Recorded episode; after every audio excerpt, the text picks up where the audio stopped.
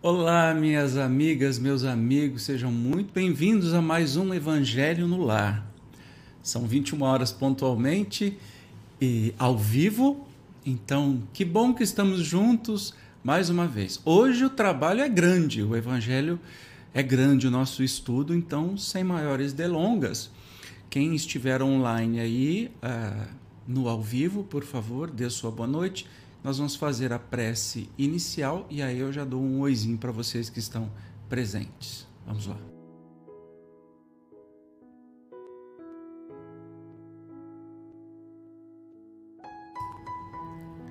Mestre Jesus, gratidão mais uma vez por estarmos aqui, que possamos entender um pouco mais do seu Evangelho neste intrigante e maravilhoso assunto que é a reencarnação. Que possamos entender com mais claridade tudo o que nos disse há mais de dois mil anos atrás. Que bom que estamos reunidos, todos bem-vindos, encarnados e desencarnados. Toda a espiritualidade também, onde quer que estejamos, é muito bem-vinda. Fica conosco, Jesus nestes breves instantes, que possamos entender cada vez melhor, cada dia mais, o teu imenso amor por todos nós. Gratidão, Jesus. Muito bem, então vamos lá. Estão tímidos hoje, ninguém quer, quis dizer oi. então vamos lá. Bom, é, eu não prometo que eu consigo ver na mesma hora. Eu acho que o, o negócio de transmissão hoje está meio esquisito. Eu estou me vendo lerdinho pra caramba, mas enfim, espero que esteja saindo tudo bem, o som e o áudio. É, confirmem para mim. Oba! Oi, Beth! Que coisa boa! Boa noite, querida. Tá tudo bem aí? E o som tá bom? A imagem tá boa? Por favor, me responda para a gente prosseguir aí, tá bom, querida? Que bom, estava sentindo sua falta.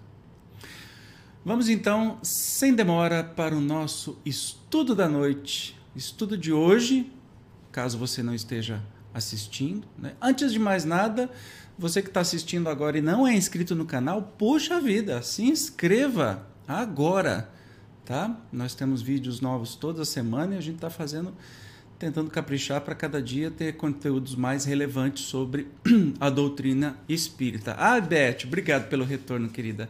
E faça como a Beth também, torne-se membro do canal. Ai, que chique, você viu? Que coisa linda sai o seu, o seu símbolo aí de super membro. Ei, muito bem. Então vamos lá, vamos ao estudo. Como eu disse, é longo, então vamos embora. Ressurreição e reencarnação. Nós estamos no capítulo 4, o item 4. A reencarnação fazia parte dos dogmas judeus. Você sabia disso? Pois é. Sob o nome de ressurreição. Olha que interessante. Só os saduceus, cuja crença era a de que tudo acaba com a morte, não acreditavam nisso. As ideias dos judeus sobre esse ponto, como sobre muitos outros, não eram claramente definidas porque apenas tinham vagas e incompletas noções acerca da alma e da sua ligação com o corpo.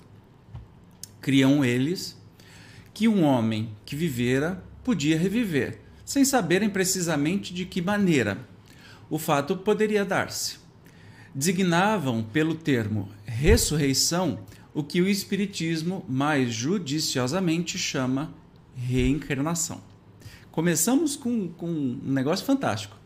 Então, pera lá, quer dizer que chamava reencarnação é, ressurreição e na verdade é reencarnação. Mas vamos lá que tem muita coisa legal hoje. Com efeito, a ressurreição dá a ideia de voltar à vida o corpo que já está morto, o que a ciência demonstra ser materialmente impossível, sobretudo quando os elementos desse corpo já se acham desde muito tempo dispersos e absorvidos. A gente entende, né? A gente morre, decompõe, some os elementos que, que constituem nosso corpo, e aí depois como é que vai juntar de novo para ressuscitar este corpo no pé da letra, né? A reencarnação é a volta da alma ou espírito à vida corpórea, mas em outro corpo, especialmente formado para ele que nada tem de comum contigo. A palavra ressurreição podia assim aplicar-se a Lázaro, mas não a Elias nem aos outros profetas. Lembra das passagens é, que falava assim: quem dizes que perguntou para os apóstolos: quem, quem que estão dizendo por aí que eu sou? Aí o povo falou assim: ah, estão dizendo que você é Elias. Pera lá. Lázaro, ok, né? Que, que segundo as escrituras, Jesus ressuscitou. Ele estava lá há, acho que um, dois dias. Então o corpo dele estava intacto. Hoje a gente sabe a razão. Eu acho, acho que vai falar mais para frente, mas ele estava num estado cata, catatônico. Eu não sei o que, que é isso. Ele estava num estado é, de paralisia, coisas muito comuns que acontecem, até com o famoso cantor, aconteceu que ele morreu, foi 1978 por aí, acho que é Antônio Marcos, é, enterraram ele, depois um tempão foram exumar o corpo, alguma coisa, e perceberam que ele estava todo diferente, tinha ranhuras no caixão, porque ele saiu dessa letargia né? assim como Lázaro, e ressuscitou. E depois morreu de novo porque não tinha oxigênio, etc. E tal. Morreu de novo é bom, né? Mas enfim. Então, assim, Elias é uma coisa, né? Não dá para dizer que Elias ressuscitou, que era um profeta já desencarnado há muito tempo. E sim, eles falavam da ressurreição como reencarnação. A palavra ressurreição podia assim aplicar-se a Lázaro, mas não a Elias, nem aos outros profetas. Se, portanto, segundo a crença deles, João Batista era Elias, o corpo de João não podia ser o de Elias, pois que João fora visto criança e seus pais eram conhecidos. João, pois, podia ser Elias reencarnado, porém não ressuscitado. Olha que brilhante as informações dos Espíritos. É tão simples a gente entender, né?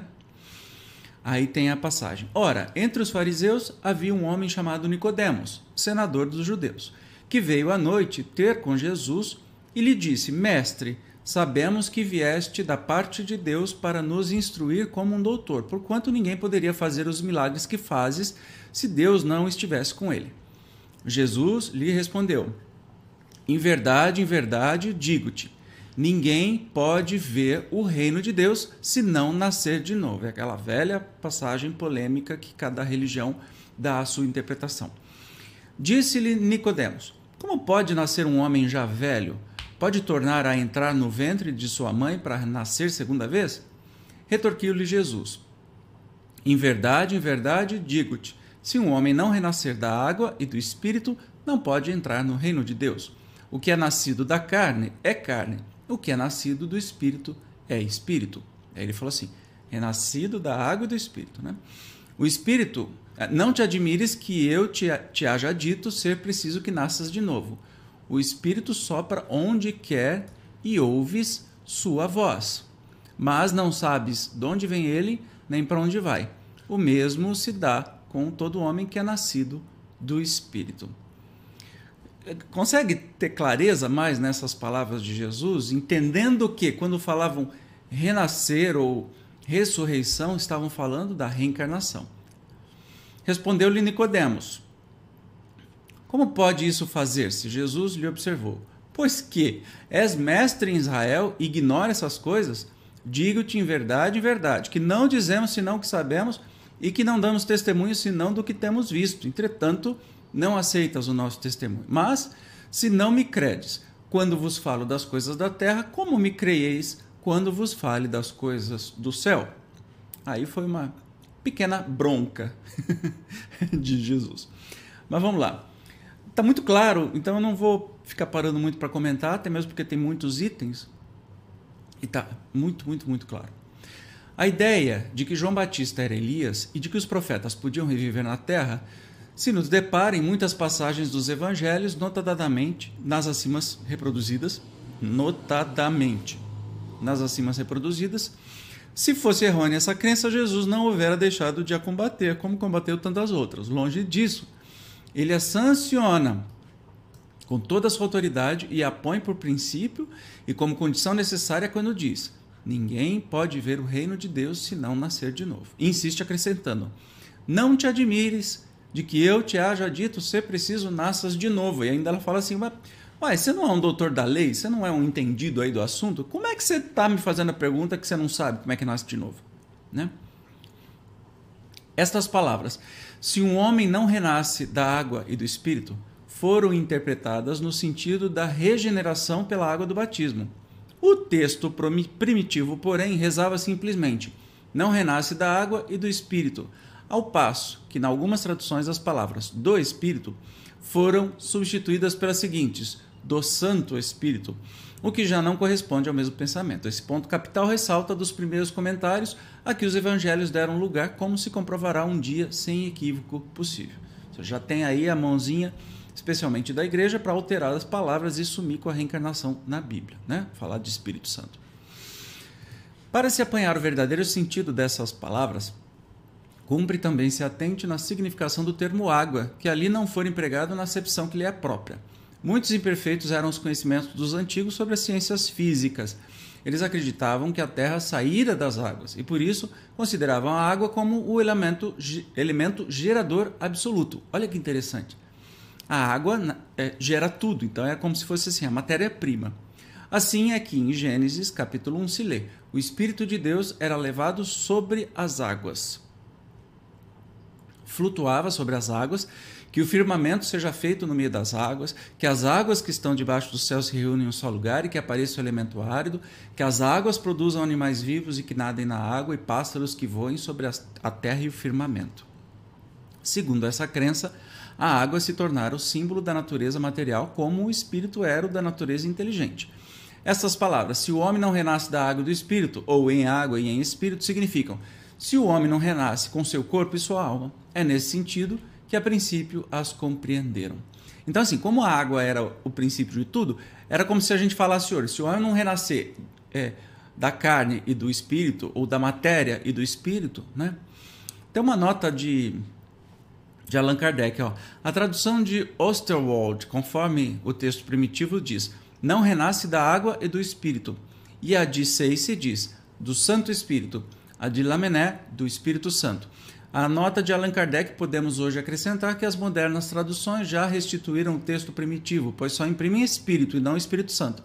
Examinamos a tradução brasileira, a inglesa, a em Esperanto, a de Ferreira de Almeida, e em todas elas está somente Espírito alguém dessas modernas, além dessas modernas, encontramos a confirmação numa latina de Teodoro de Beza, de 1742, que diz: Genitus ex aqua et spiritu, né? e não Espírito Sanctus. É fora de dúvida que a palavra santo foi interpolada, como diz Kardec. Então, assim, a gente hoje na Bíblia não tem mais Espírito Santo, mas essa alteração já tinha sido feita.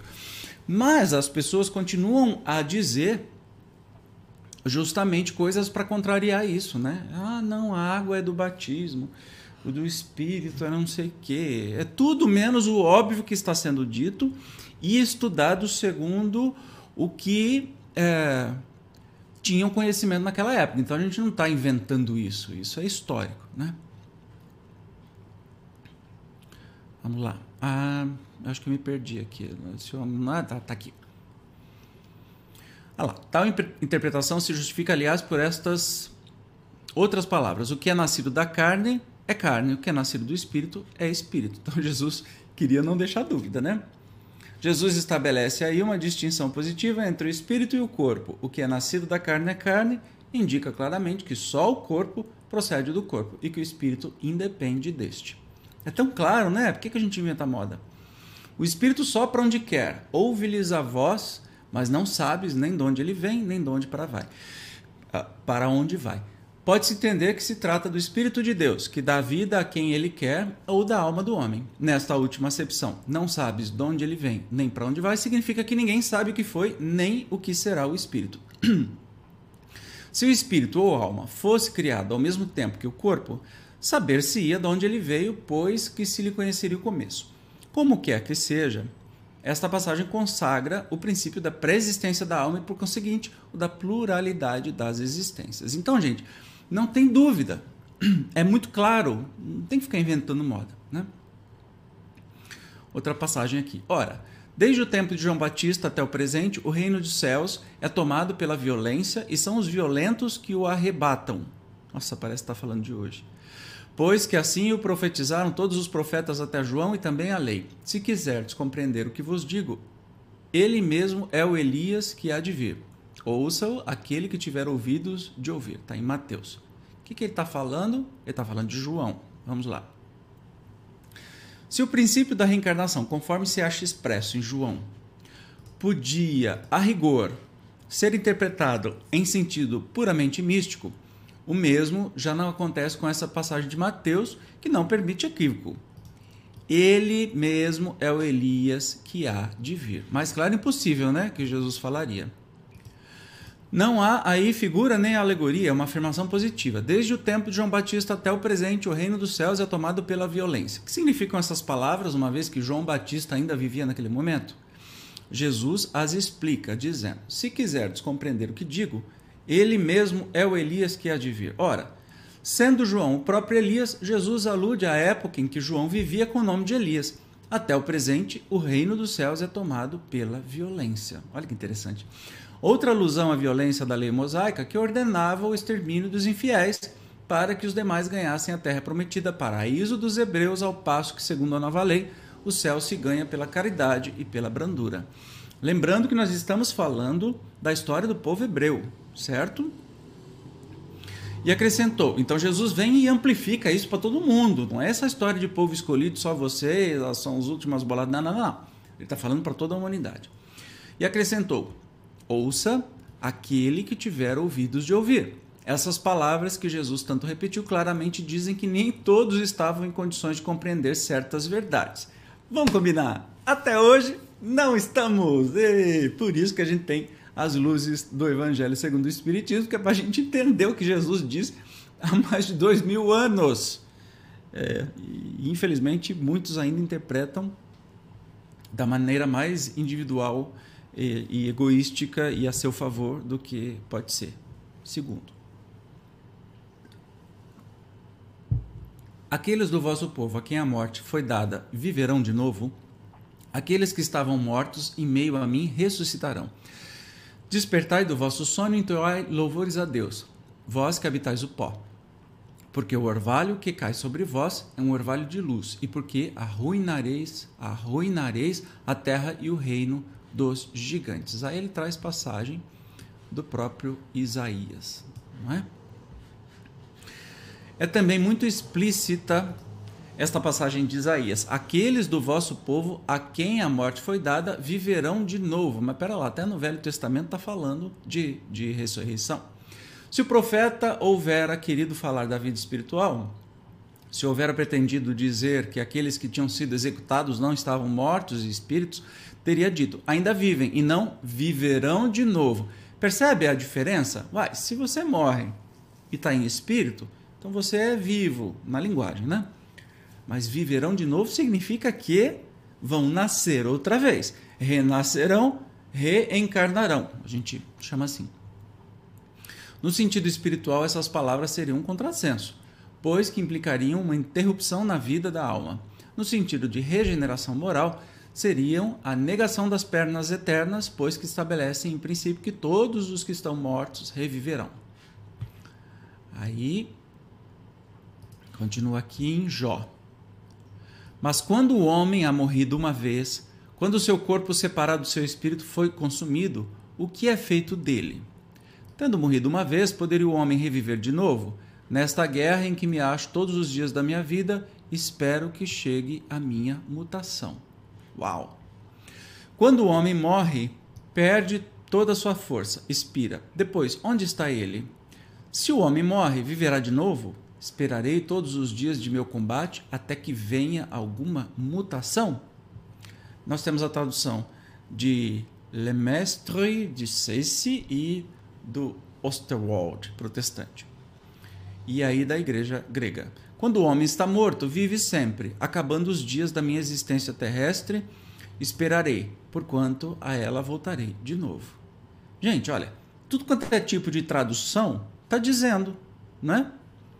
muito claro. E nós estamos falando do Velho Testamento, falando nem de Jesus. Nessas três versões, o princípio da pluralidade das existências se acha claramente expresso. Ninguém poderá supor que Jó haja querido falar da regeneração pela água do batismo, que ele de certo não conhecia, né? não tinha batismo. Ao contrário de muitas Bíblias por aí que trazem assim, que Moisés disse: Não praticareis o Espiritismo. O Espiritismo foi criado, o termo foi criado por Kardec, portanto não, não tem condição de estar na Bíblia, então você já percebe aí a enganação e a puxada de sardinha para o lado deles, né? Mas enfim. Tendo o homem morrido uma vez, morrido uma vez, poderia reviver de novo?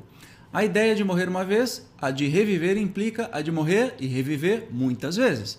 A versão da igreja grega é ainda mais explícita, se é que isso é possível. Acabando os dias da minha existência terrena, esperarei, porquanto a ela voltarei. Ô oh, gente! Por que, que as pessoas negam uma coisa que está tão clara na Bíblia? Ou voltarei à existência terrestre. Isso é tão claro como se alguém dissesse: saio de minha casa, mas a ela tornarei. Entende como é simples? Nesta guerra em que me encontro todos os dias de minha vida, espero que se dê a minha mutação. Mutação? Jó, evidentemente, pretendeu referir-se à luta que sustentava contra as misérias da vida. É, caso você não tenha lido o livro do Jó, é assim: quando você estiver bem para baixo, achando que você é vítima, que você está muito triste, que a sua vida é difícil, etc. e tal, lê o livro de Jó. Meu amigo, minha amiga, você acaba, do, acaba é, a leitura desse livro achando que você é a pessoa mais sortuda do mundo, que a sua vida é maravilhosa, porque tadinho do Jó, o que, que ele sofreu não está no gibi. Jó, evidentemente, pretendeu referir-se à luta que sustentava contra as misérias da vida. Espera sua mutação, isto é, resigna-se. Na versão grego, grega, esperarei parece aplicar-se preferentemente a uma nova existência. Quando a minha existência estarei acabada, esperarei, porquanto a ela voltarei. Jó, como que se coloca após a morte, no intervalo que separa uma existência de, outro e de, de outra e diz que lá aguardará o momento de voltar. Vocês, estão entendendo a clareza que está explícita na Bíblia, que tanto citam e puxam passagens para refutar a reencarnação? É, é, assim, é tão claro, tão claro, tão claro, que chega a ser vergonhoso você tentar questionar um negócio que está escrito, inventando, né? É aquela mesma invenção de Adão e Eva, Caim e Abel, um matou o outro, aí o que matou foi longe, casou, teve filho, teve uma geração. Oi, né? 16. Não há, pois, duvidar de que, sob o nome de ressurreição, o princípio da reencarnação era o ponto de uma das crenças fundamentais dos judeus, ponto que Jesus e os profetas confirmaram de modo formal. Donde se segue que negar a reencarnação é negar as palavras do Cristo. Gente, eu preciso gritar isso daqui, ó. Negar a reencarnação é negar as palavras do Cristo. Nunca se esqueça isso. Um dia, porém, suas palavras, quando forem meditadas sem ideias preconcebidas, reconhecer-se-ão autorizadas quanto a esse ponto, bem como em relação a muitos outros. Será que esse tempo chegou? A essa autoridade, do ponto de vista religioso, se adita, do ponto de vista fisiológico, a das provas que resultam da observação dos fatos. Então, assim, nós estamos falando de um ponto de vista religioso, com escrituras, e também da observação dos fatos de que se trata o Espiritismo. Né? Quando se trata de remontar dos efeitos às causas, a reencarnação surge como de necessidade absoluta, como condição inerente à humanidade, numa palavra, como lei da natureza. Pelos seus resultados, ela se evidencia de modo, por assim dizer, material, da mesma forma que o motor oculto se revela pelo movimento. Só ela pode dizer ao homem de onde vem, para onde vai, por que está na terra e justificar todas as anomalias e todas as aparentes injustiças que a vida apresenta. Né? Sem o princípio da pré-existência da alma e da pluralidade das existências, são ininteligíveis, em sua maioria, as máximas do Evangelho, razão porque é um dado lugar a tão contraditórias interpretações. Contraditórias interpretações. Nós estamos falando de algo de 1850. Está nesse princípio a chave que lhes restituirá o sentido verdadeiro. Foi grande, mas, gente, não é maravilhoso isso? A gente entender assim, até para quem quiser teimar esfregando a Bíblia na sua cara, como se fosse o único argumento que tem, né? O espiritismo em si, ele foi a doutrina inteira foi baseada em experimentações. É uma ciência de observação. Observação é que teve gente observando, atestando, anotando, etc e tal. Então, quem quer teimar só em cima da Bíblia, você já sabe onde que você procura. Em Isaías, em Jó, no Evangelho, nas palavras de Jesus. Não tem como contrariar. E vai fora da Bíblia também, historicamente. Ressurreição era a palavra que eles chamavam reencarnação. Mas na verdade eles não, não sabiam direito como que isso se dava. Né?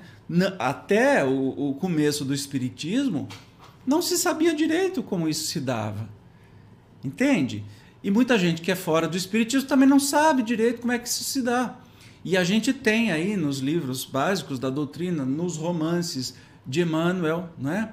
É, todo o processo reencarnatório, como é que é, como é que não é, como funciona, como que o perispírito é encolhido até virar do tamanho de um, de um, de um indivíduo uh, celular, pequenininho, né? Então, é, nós temos, assim, evidências que até não querer mais. O legal desse, desse encontro de hoje é que, apesar de ser grande, não dá para tirar uma coisa da outra, porque uma coisa vai confirmando a outra. E depois de, de ler isso, a gente se sente absolutamente convencido né, dos argumentos que os espíritos apresentam. E, e, juntando, além dos escritos bíblicos, também a observação. A Beth está comentando aqui. Verdade, é bem evidente a reencarnação. Na minha opinião, muitas pessoas têm preguiça mental, não usam a razão. Ah, então, Beth, Sabe o que, é? Eu acredito assim. É, é difícil a gente uh, se contrariar. O que, que é se contrariar? Quando você nasce numa religião e permanece por ela a vida inteira. Eu, por exemplo, com vinte e poucos anos, a minha religião era católica.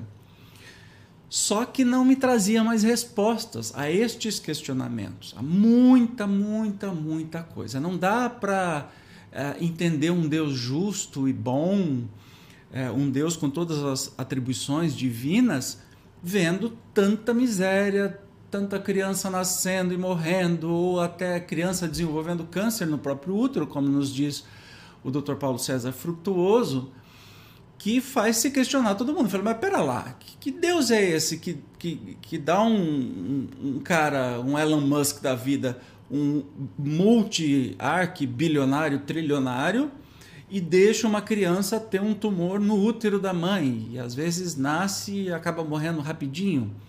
Que Deus é esse? Ah, isso são mistérios de Deus. Não! Deus nos deu inteligência, é para gente questionar, é para gente investigar. E segundo a nossa razão, uh, não tem jeito de ser diferente do que a doutrina espírita nos traz, porque foi o questionamento de um professor cientista, que foi uh, o professor Rivale, o Allan Kardec, que não se conformava com as respostas evasivas da Igreja Católica da época. Então, viu as experiências acontecendo, começando com as mesas girantes e com a, as festas fúteis que tinham, manifestação espiritual, sem nenhuma intenção é, doutrinária, percebeu que aquilo tinha algo por trás e, é, diante disso, montou toda uma filosofia, né? questionando com perguntas sábias demais. A gente estuda isso no livro dos Espíritos, por exemplo, e nos trouxe uma luz que até então não existia. Pelo contrário, ainda estávamos no meio das trevas uh, da Igreja Católica, que fez até o Alto de Fé de Barcelona, que foi quando o bispo de Barcelona eh, mandou queimar todos os exemplares espíritas que foram enviados para lá para serem vendidos. Ou seja, se meteu no meio de um negócio particular que não tinha nada a ver com ele, fez uma fogueira e queimou. Saudade da Inquisição quando se queimavam pessoas, né? Mas uma ideia não morre queimando livros, né? E aí ela se ela passou para frente e que bom que chegou até hoje. Maravilha? Espero que vocês tenham gostado do estudo de hoje. É, eu acho muito legal assim. Já li, reli muitas vezes, mas cada vez que eu leio de novo, então não se contente só com isso. Pegue aí, se você não tiver o livro uh, O Evangelho segundo o Espiritismo, você pode baixar direto do, do site da, da FEB, febnet.org, se não me engano. Coloca Federação Espírita Brasileira, vai estar em, em downloads. Tem um livro para você baixar gratuitamente, o PDF. Ou você pode comprar, adquirir, é super baratinho, tudo quanto é canto aí. E estude também, faça os seus questionamentos e traga para a gente aqui, para a gente comentar também. Ah, Beth, obrigado, querida. Foi ótimo. Ótimo é ter sua companhia. Que maravilha. Que bom, que bom. Então vamos para a nossa prece final de hoje, é, já que o dia foi extremamente proveitoso. Parece assim que de tão grande, tão iluminativo, né? É, que coisa boa. Então vamos nos concentrar agora e fazer a nossa prece final.